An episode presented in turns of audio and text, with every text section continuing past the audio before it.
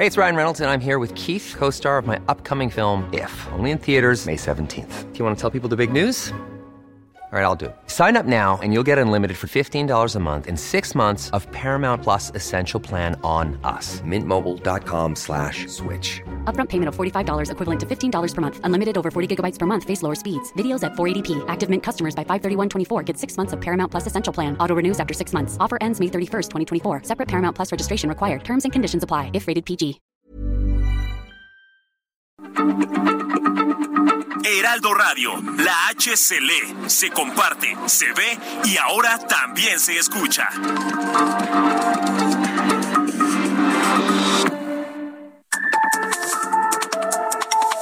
De norte a sur, las coordenadas de la información. Con Alejandro Cacho.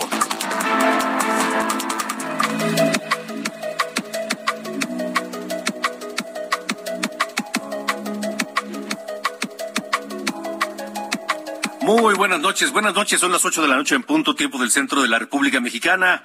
Yo soy Alejandro Cacho y me da un enorme gusto saludarle en esta noche de lunes, lunes 18 de julio de 2022.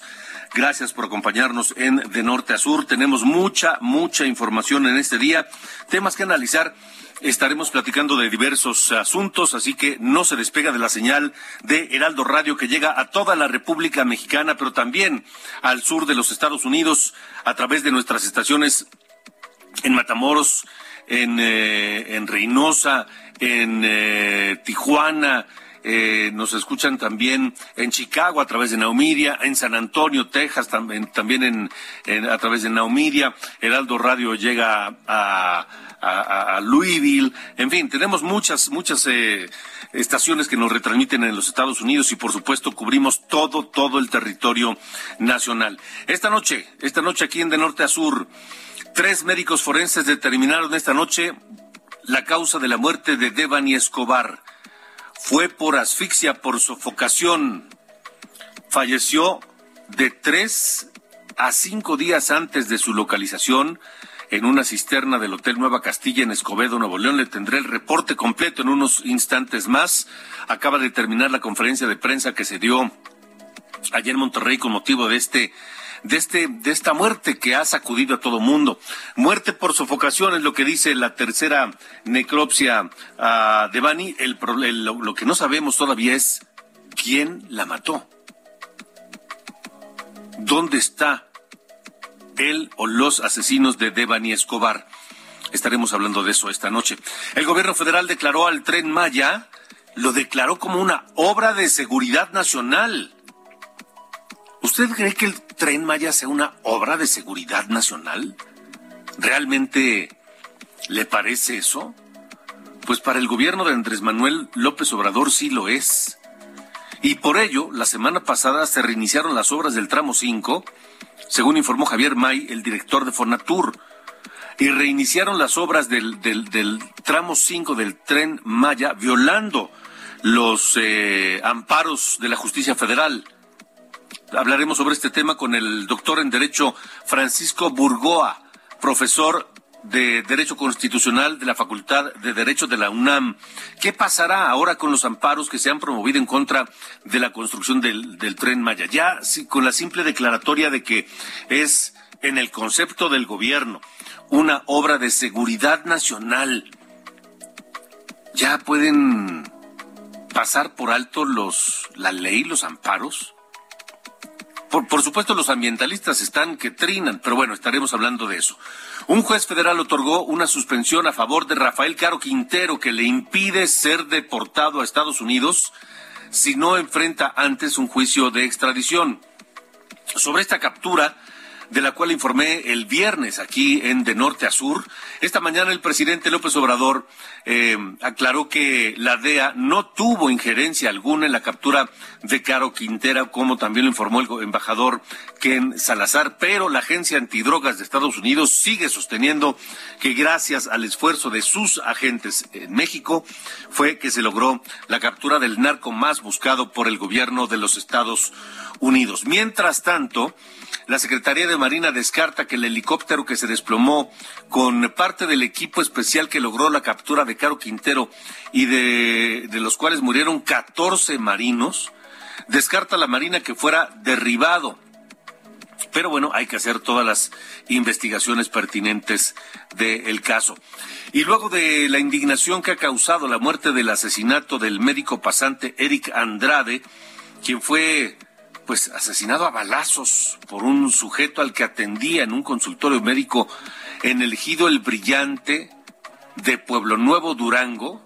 Ahora el secretario de Salud, Jorge Alcocer, dijo que se está valorando no enviar a médicos a zonas que se consideren inseguras.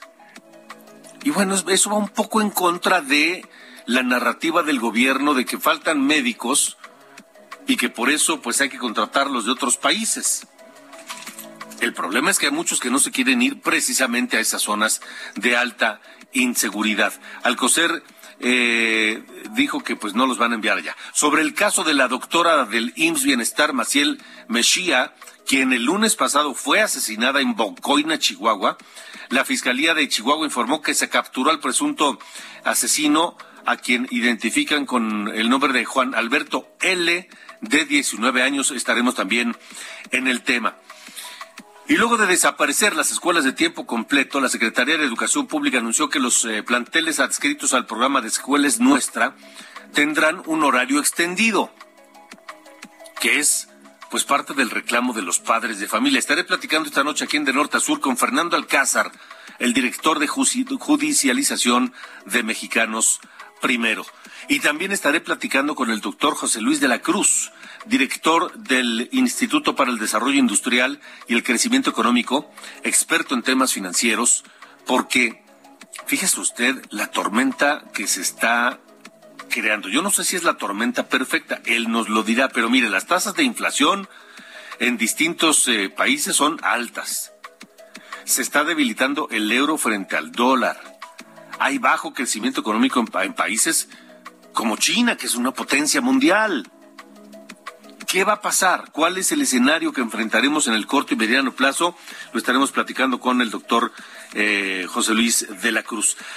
Esta noche, esta noche la Secretaría de Salud reporta 5.786 nuevos contagios de coronavirus y 19 fallecimientos, pero recordemos que siempre los lunes las cifras, las cifras son bajas porque el fin de semana se lo toman con calma los que reportan todos estos temas. Así que no se despegue de la señal de Heraldo Radio. En esta noche estaremos hablando de distintos temas. Permítame acompañarle la próxima hora, donde quiera que usted se encuentre, a través de la señal de Heraldo Radio y de Naomi de los Estados Unidos. Comenzamos.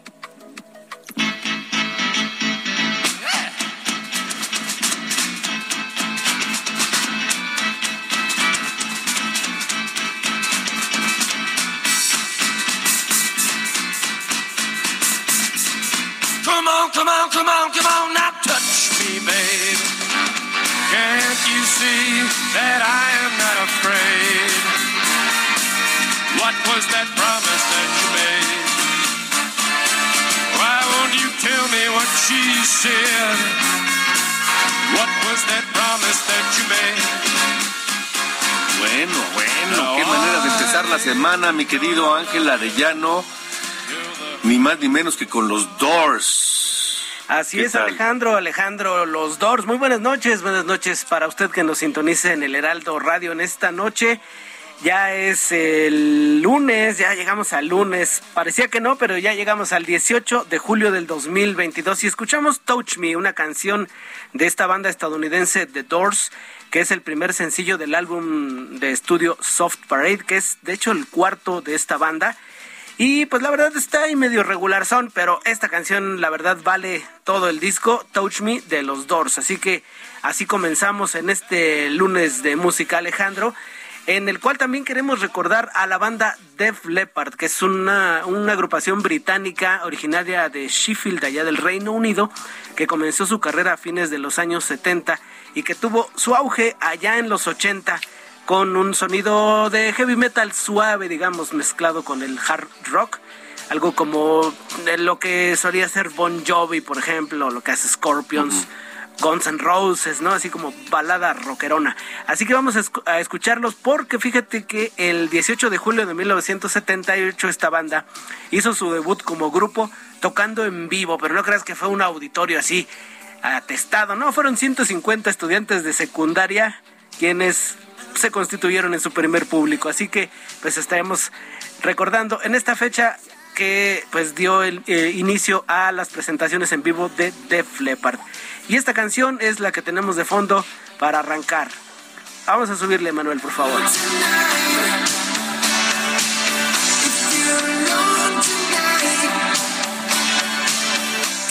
Esto se llama Histeria, uno de sus grandes éxitos de los años 80. Así arrancamos, Alejandro, ¿qué te parece? Así que con esta noche los Doors y Def Leppard. Def Leppard, exactamente. Me parece muy bien. Empezamos con toda energía este lunes, inicio de semana. Gracias, Ángel Arellano. Gracias, Alejandro. Buenas noches. Buenas noches.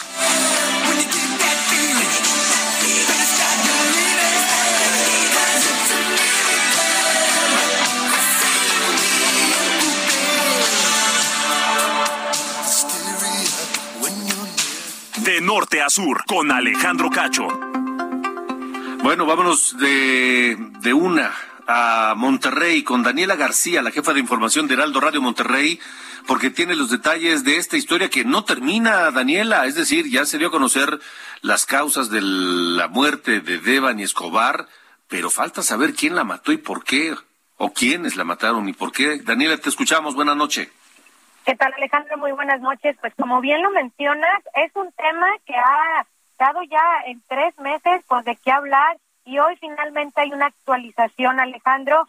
Devani Escobar habría muerto de asfixia por sofocamiento de obstrucción de las vías respiratorias unos tres a cinco días antes de haberse localizado su cuerpo en una cisterna del motel Nueva Castilla. Hoy pues estuvo el grupo interdisciplinario dirigido por la Subsecretaría de Seguridad Pública y la Fiscalía General de Justicia de Nuevo León aquí para actualizar sobre la exhumación y los exámenes que se le hicieron al cuerpo de Devani en días pasados. Informaron que esta sería la causa de la muerte de la joven. Eh, recordemos que pues es un caso que ha conmovido a la población de Nuevo León y de todo México. Se informó que no se encontraron rastros de violencia sexual en el cuerpo de la joven de 18 años de edad y bueno, de, destacar sobre todo, Alejandro, esto de información que dan a conocer, murió por asfixia, por sofocamiento, de obstrucción de las vías respiratorias y no por un golpe en la cabeza, como se había dado a conocer originalmente, y de tres a cinco días antes de haberse localizado su cuerpo en esta cisterna. Eso es importante porque Devani estuvo desaparecida 15 días, Alejandro. Estos tiempos pues no nos cuadran muy bien. El fiscal general del Estado, Gustavo Adolfo Guerrero, adelantó que van a integrar este hallazgo en la investigación que han realizado desde la localización del cuerpo de Devani a finales del mes de abril. Pero, ¿qué te parece si escuchamos un poco de lo que se comentó en esta rueda de prensa? Que la causa de muerte de Devani Susana Escobar Basaldúa se debió a una asfixia por sofocación en su variedad de obstrucción de orificios respiratorios. La segunda conclusión es que el intervalo post-mortem que se estableció en base a los hallazgos macroscópicos, los signos cadavéricos, es de tres a cinco días a partir de la localización de la víctima. La tercera conclusión es el hecho de que no se encontró ninguna evidencia, ningún tipo de lesión, hallazgo que pudiera sustentar violencia sexual. Y la última es que se descarga por completo la posibilidad de una asfixia por sumersión. Alejandro, escuchábamos a Felipe Edmundo Takahashi del Instituto de Ciencias Forenses de la Ciudad de México, quien dio a conocer los resultados de las investigaciones de este dictamen médico que se hizo. El fiscal general del Estado de Nuevo León también reveló que ellos pues han trabajado en 89 días de investigación con perspectiva de género y teniendo como motivo el feminicidio. Para esto dijo, se han realizado 311 entrevistas, 120 intervenciones de campo, se han rendido 55 informes, se han elaborado 74 dictámenes y se han realizado 308 estudios periciales respecto al análisis de los videos de las cámaras de vigilancia alrededor de la zona donde se localizó el cuerpo de Erevani. Y han, estos son 3.000 horas de videograbación. También estuvo presente el padre de Devani Escobar, Mario Escobar, quien concluyó junto a su esposa que van a seguir buscando la verdad sobre lo que sucedió con su hija, aunque adelantó que más tarde va a dar a conocer un comunicado de prensa, pues sí habló un poco sobre lo que ellos estarían planeando más adelante. Escuchemos lo que comentó don Mario Escobar en esta tarde. Agradecer todos los trabajos que se han realizado y que se han formalizado dentro de los acuerdos que hemos tenido. Queremos decirles, mi esposa y yo, que seguimos buscando la verdad, como comentaba el fiscal, que seguimos en la lucha de saber qué fue lo que le pasó a Devani. Como te comentaba Alejandro, pues hay que estar pendientes de la información que dé a conocer el padre de Devani, María Escobar, a través de redes sociales, ya que dijo, pues ahí es cuando él estará actualizando más sobre lo que escuchó y se aprendió el día de hoy respecto a la muerte de su hija Devani Escobar. Vaya, pues eh, interesante, insisto, eh, Daniela García, no sabemos todavía quién la mató. No sabemos si las autoridades tienen siquiera idea de quién mató o quiénes habrían asesinado a Devani. Eh, no se encontraron evidencias de violencia sexual, pero llama la atención que estuvo desaparecida muchos más días, o sea, varios días antes de que eh, fuera asesinada. 15 días fue la búsqueda, el tiempo de búsqueda de Devani desde la última vez que se vio hasta que se localizó el cuerpo y ellos hablan de que habría, habría muerto de tres a cinco días antes de localizarse. Eso es una de, los, de las cosas que llaman la atención y también que originalmente eh, el autor se había arrojado, nos habían comentado que había muerto por un golpe en la cabeza y hoy, bueno, pues ya se comenta que habría sido por asfixia. Sí. Pues eh, todavía muchas interrogantes. Esperemos a conocer el comunicado del padre de Devani y estaremos atentos y en comunicación contigo, Daniela. Gracias y un saludo hasta Monterrey. Seguiremos informando. Pendientes, Alejandro. Muy buenas Pendientes. 8 con 16. Estamos en De Norte a Sur. De Norte a Sur con Alejandro Cacho. Mire, cambiemos de tema. Cambiemos de tema porque en el, en el, en el tema educativo, la política educativa de, de, este gobierno ha desatado muchas críticas y muchas inconformidades. Mire, además de las guarderías y demás que ya sabemos, desaparecieron las escuelas de tiempo completo, que eran una gran ayuda para, para muchos padres y madres de familia. Y luego la Secretaría de Educación Pública anuncia que los planteles adscritos al programa es la escuela es nuestra, que este programa, la escuela es nuestra, intenta suplir a las escuelas de tiempo completo. Bueno, pues dice la CEP que van a continuar con horario extendido, o sea que van a brindar esas horas de cuidado y de alimentación a los niños. Bueno, eso dicen. Además, en el primer semestre de lo que va de este año, solo se han ejercido dos millones de los 433 millones dos millones solamente de 433 que la Secretaría de Educación Pública tenía asignados para los centros de atención múltiple y también a las unidades de servicio de apoyo a la educación regular. Eso pese a que el 3 de diciembre pasado, Día Internacional de las Personas con Discapacidad, la secretaria de Educación, Delfina Gómez, anunció un aumento histórico. Histórico. Ya ve que todo es histórico en cada gobierno. De más de 650 millones de pesos para la educación especial en 2022. Pero parece que eso solo está en el discurso. Esta noche saludo a Fernando Alcázar, director de judicialización de Mexicanos Primero, que está en la línea. Fernando, gracias por acompañarnos en De Norte a Sur. Hola Alejandro, muchas gracias por la invitación. Buenas tardes. Buenas. ¿Qué podemos decir de estos dos asuntos? De la escuela es nuestra con horario extendido y de este es increíble que solo hayan ejercido dos de los 433 millones asignados a centros de atención múltiple y de servicios de apoyo a educación regular, pero además anuncian un presupuesto histórico y, luego. En efecto, en efecto, qué bueno que lo que lo que lo traes a, colación, eh, porque nos pareció desconcertante que eh, después de que de que habíamos tenido dos como dos decisiones muy importantes en, la discusión del presupuesto para 2022 una era era un aumento significativo a CONACE y el otro que nosotros habíamos celebrado mucho era que había habido este aumento impresionante en los en los en, los, en el papel porque en 2021 se a las escuelas de, educación especial se les, se les asignaba 58 millones y para este año se tenía contemplado 715 millones de pesos, lo cual nos dio mucha alegría, porque déjame decirte que eh, en los años anteriores eh, el dinero que supuestamente iba a servir para fortalecer, como lo dice su, el programa presupuestal que, que fue creado para esto, eh, la, formación de los de los jóvenes y los niños con discapacidad nos relataban los maestros que solamente recibían uno o dos libros, ¿no?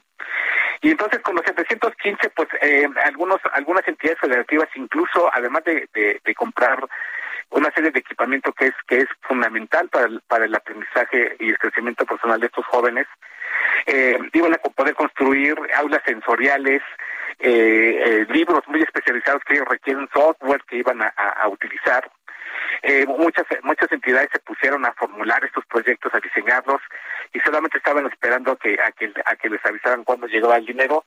Pero no, nos llevamos a la sorpresa de que no, no solamente no llegó el dinero, sino que les dijeron que ese dinero ya no iba ya no iban a ya no lo iban a recibir. Entonces, pues nos pareció muy desconcertante, dado que como comentas eh, como comentas tú, pues lo, lo estaban presumiendo este ya desde antes de ejercerlo, ¿no?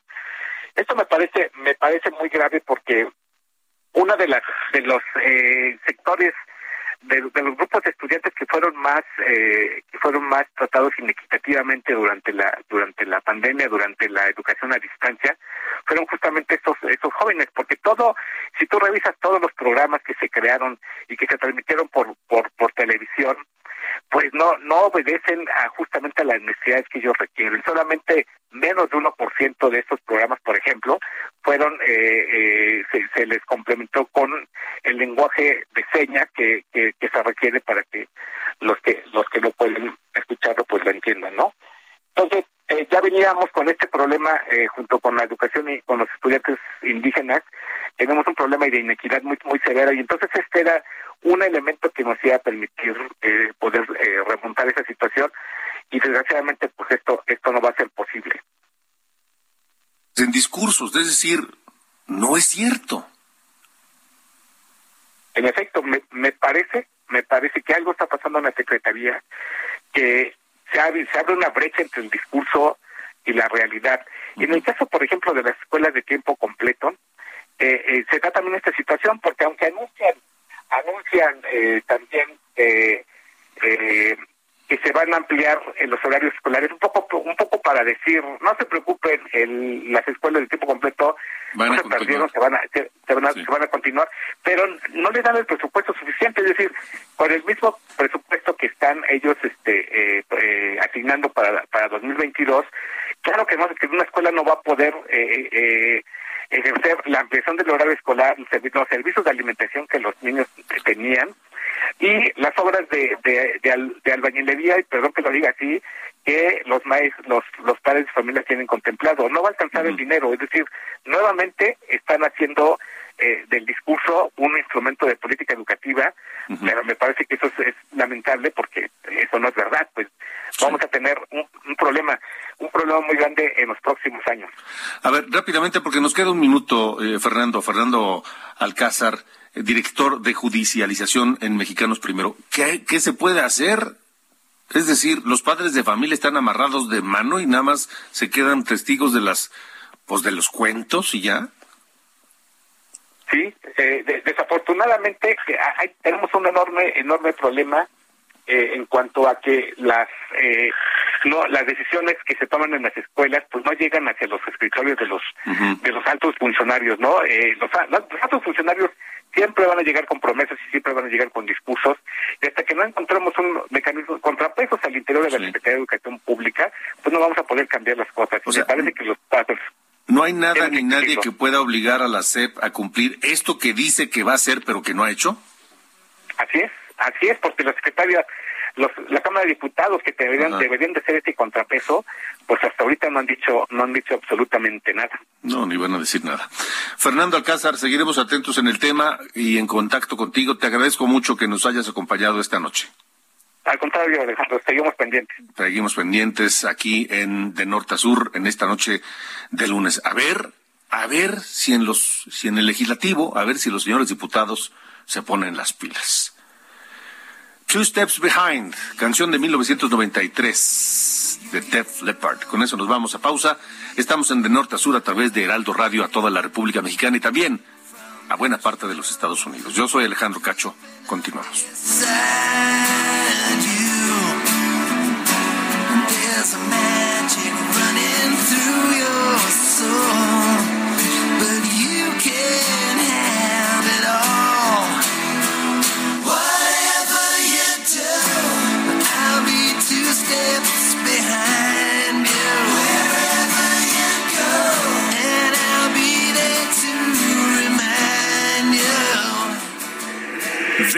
Norte a sur. Con Alejandro Cacho.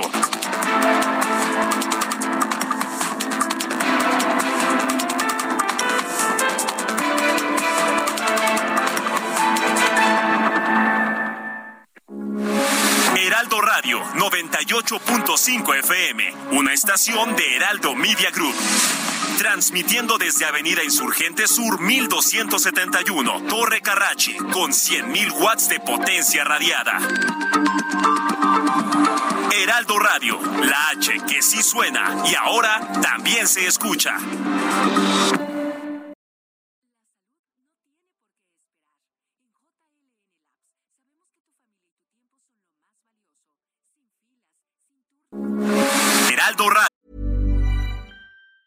Hey, it's Ryan Reynolds, and I'm here with Keith, co star of my upcoming film, If, only in theaters, May 17th. Do you want to tell people the big news? All right, I'll do it. Sign up now and you'll get unlimited for $15 a month in six months of Paramount Plus Essential Plan on us. Mintmobile.com slash switch. Upfront payment of $45 equivalent to $15 per month. Unlimited over 40 gigabytes per month. Face lower speeds. Videos at 480p. Active Mint customers by 531.24 get six months of Paramount Plus Essential Plan. Auto renews after six months. Offer ends May 31st, 2024. Separate Paramount Plus registration required. Terms and conditions apply if rated PG. Con la H que sí suena y ahora también se escucha. De norte a sur, las coordenadas de la información. Con Alejandro Cacho.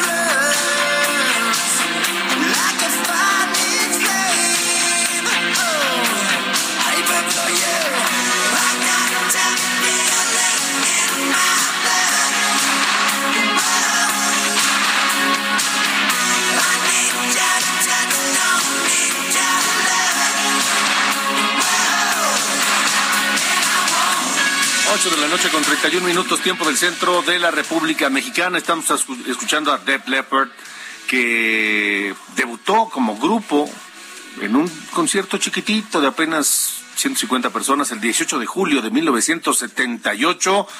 Y esto que escuchamos es Animal, canción de 1987 en el álbum Hysteria. Así que Def Leppard nos acompaña esta noche aquí en De Norte a Sur.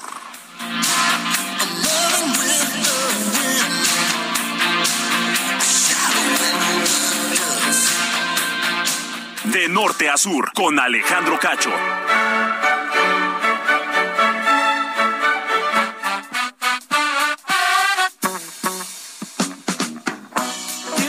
Mi estimado y nunca bien ponderado Carlos Allende, Sir Allende, ¿cómo le va en este lunes? Buenos, buena noche. Pues como se puede ir un, un lunes, ¿no? Empezando la semana así medio a gatas, pero ahí vamos, ahí vamos. Con ¿Qué, este ¿Qué le fue muy mal el fin de semana o qué? No, es que muy corto. Más Eso sí, no alcanza. eso sí, no, eso sí, No alcanza eso para sí. descansar chidamente, pero pues es, es lo que hay, ¿no? Eh, sí, sí, es lo que hay, es lo que hay. Oye, que- a ver, a ver, ¿cómo está este rollo del gas? Porque primero, la 4T réjale contra el gas natural y crearon su gas del bienestar. Y ahora van tras el gas natural, que además en el, gas natural lo utilizan muchas industrias. Entonces, ¿qué onda? Pues mira, aquí la cosa es que eh, están tratando de... Eh, es una, una tracalada, la neta. O sea, porque las administraciones anteriores eh, contrataron cierta capacidad de los gasoductos que van y vienen desde, desde y hacia Estados Unidos. Entonces, digamos que tienen este, capacidad para traer 100 litros, ¿no? Por decir algo, de gas natural por segundo. Y realmente, realmente usan como por ahí del 40%. Entonces, para que ellos no pierdan lana, por esto que sí o sí tienen que pagar de esta tarifa que ya se firmó, eh, le pidieron al Cenagas, que es el Centro Nacional de Control del Gas Natural, que le pida a los clientes que ellos tienen pruebas de que le están comprando a CFE o alguna de sus filiales para que ellos puedan cumplir, digamos, con el 100% de lo que ya firmaron vaya, que ellos no pierdan lana, ¿no? Básicamente.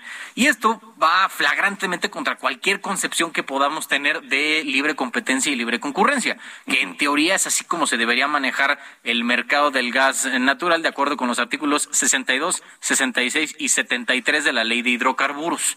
Así es como se tendría que manejar. Pero aquí ya sabes que privilegiamos un poquito el tema de las eh, empresas productivas del Estado. Entonces, eh, de mala manera, ¿no? La neta, hay que decirlo, así no se puede hacer. Tendrían que legislarlo en dado caso y aún así irían contra el tema de la competencia en la Constitución, artículos 25 y 28, si no me falla la memoria. Entonces, eh, lo están haciendo a través de un oficio que ni siquiera tiene un carácter alto, digamos, en la jerarquía normativa, y eh, de hecho hace pocas horas, hace unas cinco, tres, cuatro horas, ya hubo la primera suspensión definitiva en contra de este eh, oficio que le pidió a la CENER, que, digo, que, de que la CENER le pidió al Senagas que hiciera esta verificación con el único afán de que se le comprara a CFE y solo a CFE el tema del gas natural.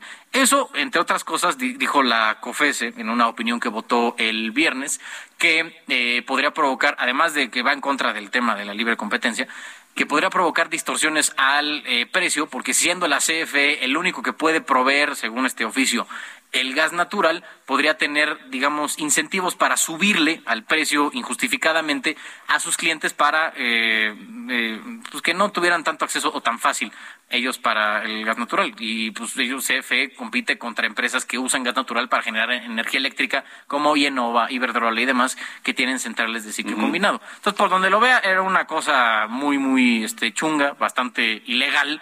Y ahora hubo el primer eh, suspensión, bueno, en camino a ser el primer amparo para que esto se pueda rectificar y vuelva al cauce de la ley. Muy bien.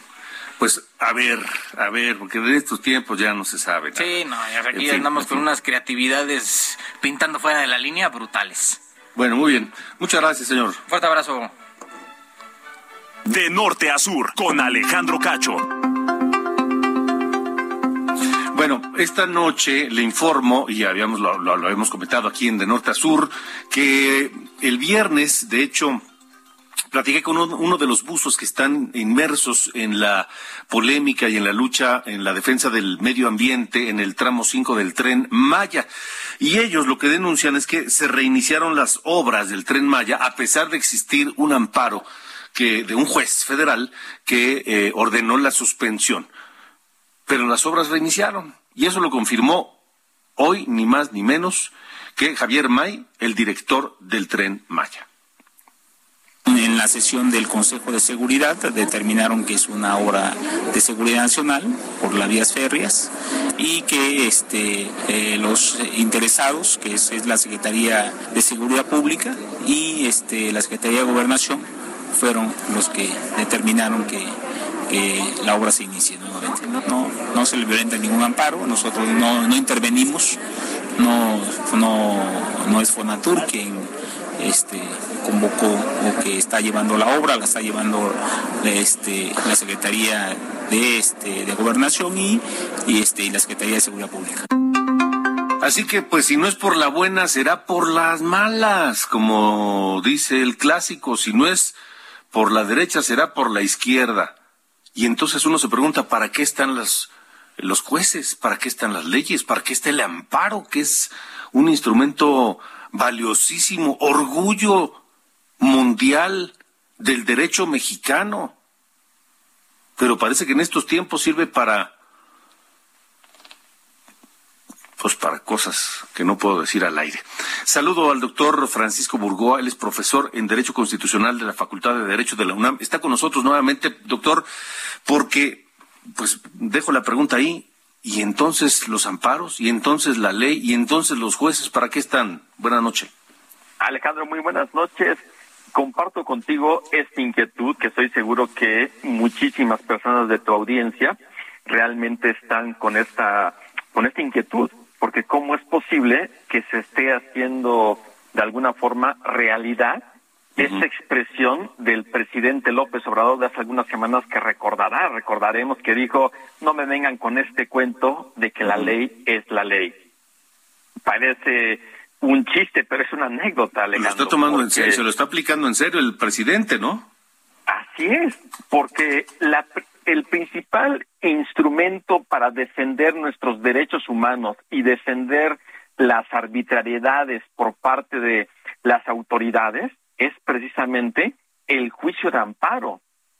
Y a pesar de que se presentan juicios de amparo, se trata por parte de el gobierno actual, el gobierno de México, de estar viendo lejos de hacer las cosas conforme lo mandata la Constitución y las leyes que de ahí emanen, simplemente están pensando cómo darle la vuelta a la ley, cómo hacer las cosas para que no sean no se detengan sus distintos actos de autoridad o proyectos, como es el caso del Tren Maya, porque Alejandro recordaremos un antecedente inmediato que precisamente va relacionado con este tema ahorita del, del, del Tren Maya, con este acuerdo del presidente de noviembre del año pasado. Este acuerdo en donde hace una declaratoria de interés público y seguridad nacional todos aquellos este, proyectos y obras a cargos del gobierno de México, entre esos aquellos que tenían que ver con medio ambiente o que fuesen este, temas de turismo o vías férreas, ferrocarriles en todas sus modalidades. Es decir, a través de un acuerdo estaba yendo Mm, o está yendo más allá de lo que inclusive la ley de seguridad nacional indica por lo que debe de entenderse como eh, seguridad nacional, valga la redundancia, Alejandro.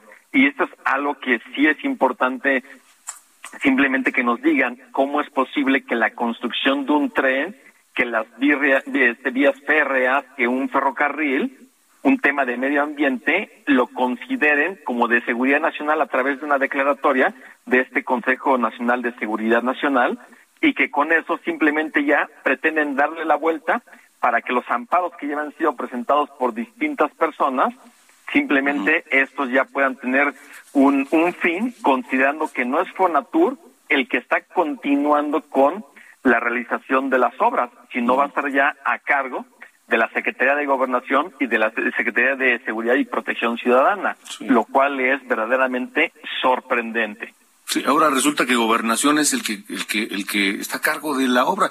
A ver, eh, doctor eh, Francisco, Burgoa. Sí, sí, doctor Francisco Burgoa. Eh, el gobierno puede en cualquier momento, cuando se le antoje, declarar cualquier cosa por seguridad nacional y hacer pues, lo que le dé la gana?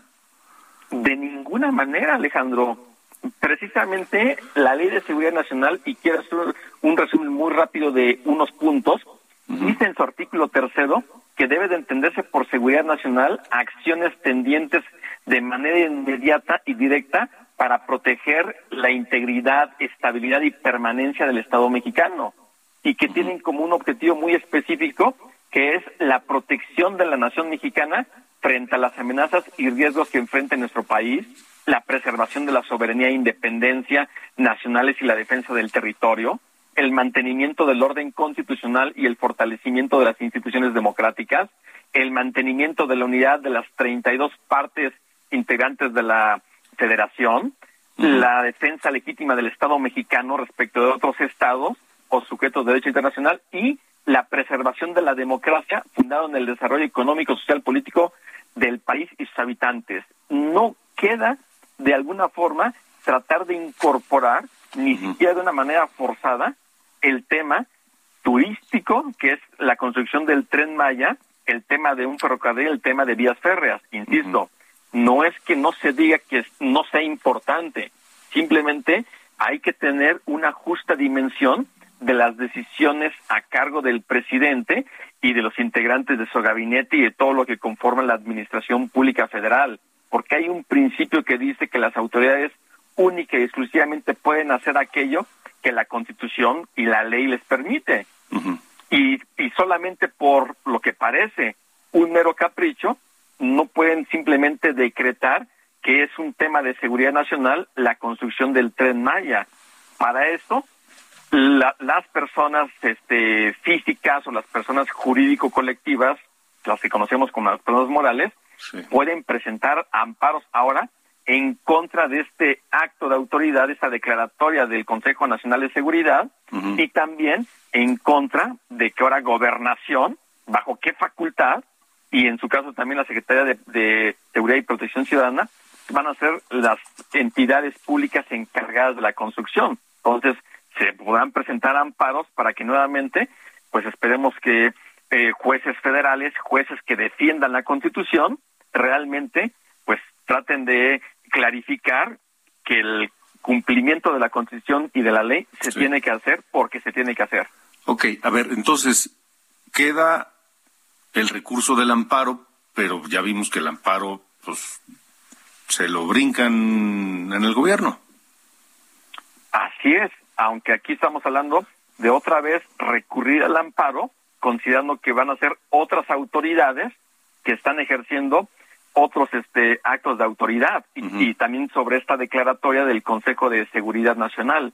¿Con qué propósito?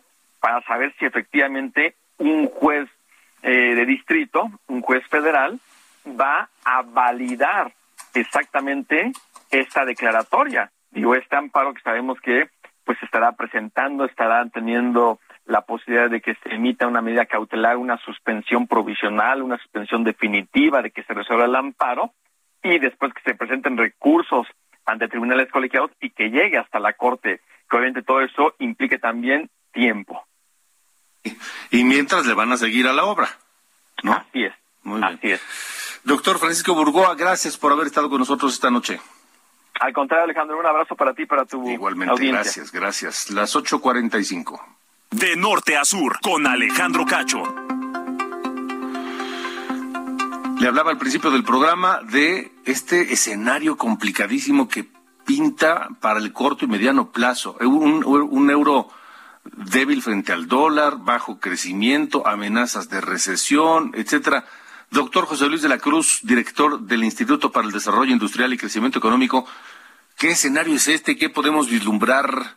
Porque eso nos pega y nos pega fuerte en México. Buenas noches. Muy buenas noches. efectivamente, lo que estamos viendo es ya la combinación de factores que lo que nos están presentando es que en el mejor de los casos la economía global, particularmente en la Unión Europea, va hacia una desaceleración, pero en donde hay ciertos indicios ya de una posible recesión, es decir, no solo bajo crecimiento, sino retroceso del mismo, sobre todo en la actividad industrial de manufacturas que ya se ven varias caídas consecutivas en países importantes como Alemania, Francia, Italia, España, y en donde esto se está combinando con una salida, un eh, movimiento importante de capitales que ha hecho perder valor al dólar frente al euro, perdón, al, euro frente al dólar, y en donde esto lo que significa es de que ese nerviosismo en los mercados, pues básicamente está propiciando que también el sistema financiero esté teniendo estas etapas de alta volatilidad y hacia eso nos dirigimos en este mitad de año que además pues tiene eh, una fuerte presión inflacionaria. ¿Qué puede hacer México para defenderse ante este escenario muy complejo que este es inevitable que nos pegue, pero cómo podemos hacerle para que nos pegue lo menos posible? Yo creo que hay al menos tres acciones que se pueden hacer. Evidentemente la primera es reconocer el eh, contexto complejo que se está viviendo. El segundo es ante una economía exportadora como la es la mexicana, en donde existen ciertas áreas de oportunidad, que cuáles son esta reubicación de cadenas productivas que se está haciendo en el mundo y en donde México puede ser uno de los principales países beneficiados con este cambio de producción, pero en donde esto lo que reclama es una estrategia de atracción de inversiones, es decir, generar una estrategia de dar confianza a las inversiones que están buscando en dónde colocar su producción, sobre todo de manufacturas. Y tercero, evidentemente, necesitamos un programa de fomento al mercado interno, de construcción de infraestructura más allá de la que se está en este momento elaborando y en donde existe una participación público-privada para darle vida a esta posibilidad. Ok, eh, ¿cuánto tiempo se calcula que puede durar esta situación tan compleja, doctor de la Cruz? Ahorita las estimaciones es de que en algunas zonas ya se está viviendo el problema, en Europa particularmente, y que esto por lo menos va a durar entre un año y medio, y quizás hasta dos años. En Estados Unidos la desaceleración podría comenzar en el cuarto trimestre de este año y podría ir hasta mediados del año que entra. Y de ahí va a depender qué con qué tanta fuerza entre esta desaceleración a la economía mexicana. Híjole, muy complicado, ¿no? Digamos que estamos viviendo el entorno más complejo, nada más hay que darnos idea estamos viviendo la inflación más elevada en la Unión Europea en los últimos eh, prácticamente eh, eh, 60 años, en lo que es Estados Unidos en los últimos 40 años, y esto pues va a propiciar eh, la necesidad de aumentar tasas de interés en niveles que tampoco se han visto al menos en un par de décadas. Entonces, esto lo que nos está planteando es la necesidad de tener estrategias distintas eh, a las que se han implementado en los últimos años para enfrentar esta combinación de alta inflación, movimientos de capitales con bajo crecimiento económico. Doctor de la Cruz, en México, generaciones y generaciones, por lo menos las últimas cuatro o cinco más, hemos vivido en austeridad. Y parece que así va a tener que seguir siendo. Bueno, yo creo que has tocado un, el tema medular. Eh, eh, fundamentalmente, desde mediados de los años 70, México ha entrado en una serie de eh, recesiones eh, recursivas y en donde eh, parte de lo que tenemos que hacer es justamente en cómo implementar programas, por un lado, de fortalecimiento de la producción interna, pero también programas de incremento de la productividad y competitividad de nuestras exportaciones, de generar mayor contenido nacional y también de fomento de empresas con una con mayor contenido tecnológico. Eh, en ese sentido, me parece que es una tarea eh, que ha estado pendiente al menos durante los últimos 40 años y esa es parte de la fórmula que le está dando, por ejemplo, otra eh, posibilidad a los países del este de Asia. Si tú observas China, Vietnam, Singapur, no están enfrentando los problemas de alta inflación que el resto del mundo y no están teniendo que, por ejemplo, China no están teniendo la necesidad de aumentar tasas de interés porque ellos eh, tienen bajos precios. Entonces, eh, sí creo que es momento de que México busque eh, implementar programas económicos distintos que eleven sus capacidades productivas y competitivas. Por supuesto, nosotros tenemos que hacer otro esfuerzo o uno más de, pues de, ahorro, de austeridad, de, de, optimización de recursos, de cuidado de los ingresos, este, de evitar endeudamientos, de liquidar las deudas que tengamos en lo particular y, y, por supuesto en lo, en lo, en lo, en lo empresarial, este, y, y va a ser pues un año, quizás dos más así, ¿no? Bueno, yo creo que has eh, planteado correctamente el entorno eh, al que nos dirigimos, digamos, los, mexicanos de a pie, en el sentido de que eh, sabemos que las tasas de interés se van a elevar. Esto implica, pues, manejar muy bien el endeudamiento, los créditos, no pedir préstamos innecesarios. Indudablemente también implica el cuidar la fuente de ingresos en la medida de lo posible diversificarlo, porque eh, al final del día el costo financiero de recurrir a un crédito va a aumentar y los riesgos ante una desaceleración de que se vean disminuidos los ingresos pues también son latentes. Entonces esto eh, requiere pues sí de una etapa pues digamos de sobriedad en el gasto. De acuerdo. Doctor José Luis de la Cruz, gracias por haber estado con nosotros. Gracias por la invitación. Buenas noches. Gracias, buenas noches. Ese es el escenario que se plantea eh, de acuerdo a este análisis del doctor José Luis de la Cruz. Y en México sabemos bien lo que es vivir en ese ambiente, en esas condiciones. En México sabemos bien lo que significa la austeridad y eh, la eficiencia del gasto. Solo esperemos que las decisiones económicas que tome el gobierno en adelante sean las adecuadas. 8,53. De norte a sur, con Alejandro Cacho. Bueno, el gobernador de San Luis Potosí, Ricardo Gallardo, inició el arranque de la construcción del nuevo bulevar a Palma de la Cruz. Esto es en el municipio de Soledad de Graciano Sánchez, que es la zona conurbada de la capital de San Luis Potosí. Ahí eh, serán invertidos 18.6 millones de pesos, que es parte de un presupuesto mucho más amplio para este tipo de obras. Este bulevar a Palma de la Cruz comunicará precisamente a Palma de la Cruz y la Facultad de Agronomía Veterinaria de la Universidad Autónoma de San Luis Potosí, por lo cual eh, pues eh, la mayor parte de los beneficiados será pues la comunidad académica y estudiantil sobre todo eh, con este proyecto además de muchas más personas y es parte integral de un proyecto de distintas obras que anunció Ricardo Gallardo. Esta obra es una obra con la que soñamos toda la gente de Soledad de Graciano Sánchez, pero sobre todo toda la clase estudiantil, porque es un camino donde ha dejado muertes incluso. Esa Soledad lo vamos a dejar nuevo, traemos inversiones por 500 millones, nada más en Soledad de Graciano Sánchez y así en la capital de 1.400 millones. Con Some Sugar on Me, Échame un poco de azúcar, canción de Def Leppard de 1900, que de este álbum Misterio de 1987. Y con eso nos despedimos esta noche aquí en De Norte a Sur. Hasta mañana.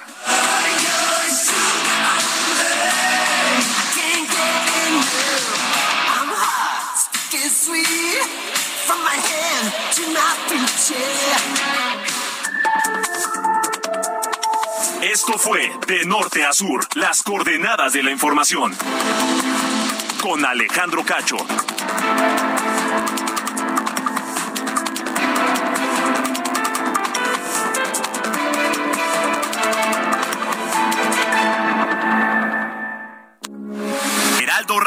Con la H que sí suena y ahora también se escucha.